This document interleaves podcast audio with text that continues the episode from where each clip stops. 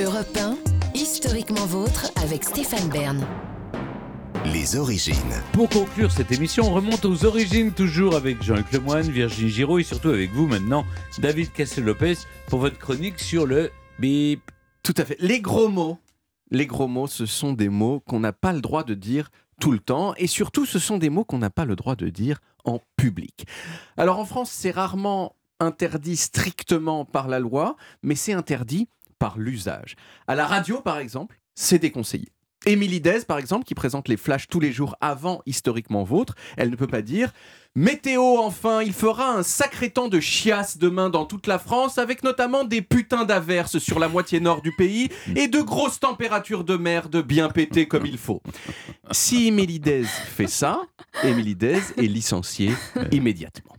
Et donc, elle ne le fait pas. Mais le problème, c'est que quelquefois, on ne contrôle pas ce que les gens vont dire, par exemple quand ce sont des invités et non pas des journalistes. Et si c'est en direct, eh bien, on ne peut rien faire. Et c'est là qu'interviennent les bips de censure qui donnent, si je reprends l'exemple d'Émilie Dez, il fera un sacré temps de demain dans toute la France, avec notamment d'averses sur la moitié nord du pays et de grosses températures de merde bien pété comme il faut. bien pété comme il faut. Ils n'ont pas été mis peut-être exactement au bon endroit, mais c'est peut-être mieux comme ça.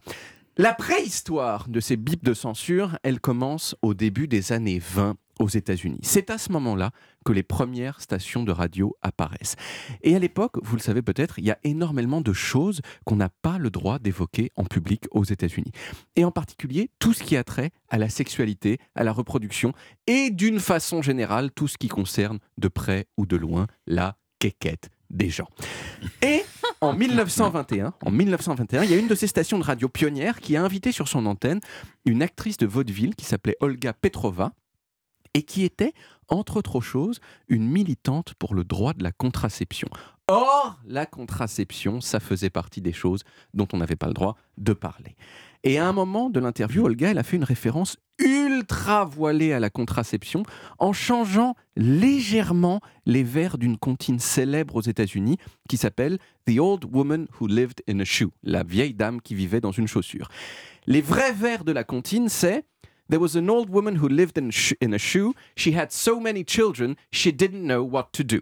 Ce qui veut dire, il était une fois une vieille dame qui vivait dans une chaussure. Elle avait tant d'enfants qu'elle ne savait plus quoi faire. Mais Olga, elle a dit à la place, There was an old woman who lived in a shoe. She had so many children because she didn't know what to do. Ce qui veut dire, il était une fois une vieille femme, une vieille dame qui vivait dans une chaussure. Elle avait énormément d'enfants parce qu'elle ne savait pas quoi faire elle ne savait pas quoi faire, sous-entendu, elle n'avait pas accès à la contraception. Et les animateurs de la station, ils savaient plus où se mettre. Ils disaient Oh non, elle a dit un truc horrible, ah là là, elle a parlé de la contraception, même de façon voilée. Ils ont eu peur et ils se sont dit il nous faut une façon de réagir si la chose se reproduit. Donc, ils ont inventé un système d'interrupteurs relié à une platine de disque. Et quand quelqu'un commençait à dire des choses interdites, eh bien, il switchait sur de la musique classique. Alors bien sûr, c'était fait à la volée. Donc on imagine que ce qui devait faire réagir les techniciens, c'était un premier gros mot prononcé dont ils soupçonnaient qu'il allait en appeler d'autres.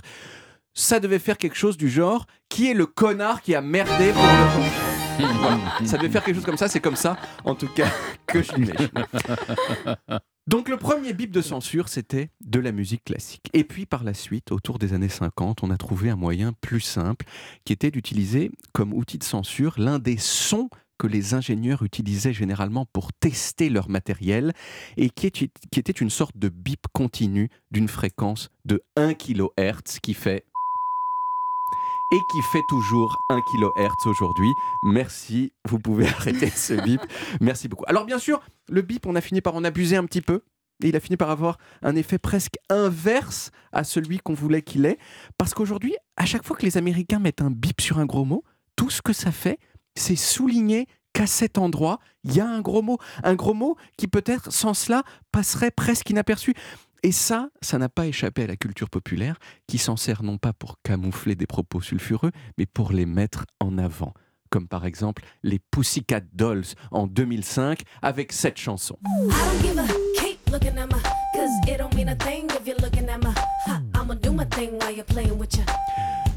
Je n'en ai rien à... Continue à regarder mon... Ne t'amènera à rien de regarder mon...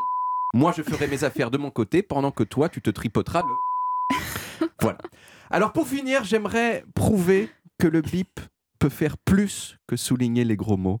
Il peut créer des gros mots là où ils n'existent pas. Si je dis par exemple, Benjamin Delsol, le rédacteur en chef de l'émission, est vraiment très sympa, mais hier il a mis son veto sur ma chronique. C'est parfaitement respectueux. Mais si tout à coup je fais, Benjamin Delsol, le rédacteur en chef de l'émission, est vraiment très sympa, mais hier il a mis son sur ma... Et bien tout à coup, c'est affreusement vulgaire, alors qu'il n'y a même pas de gros mots. Les bips ont créé le gros mot. Voilà, c'est tout ce que j'ai. C'est ce que vous vouliez démontrer. Exactement. C'est QFD. Merci.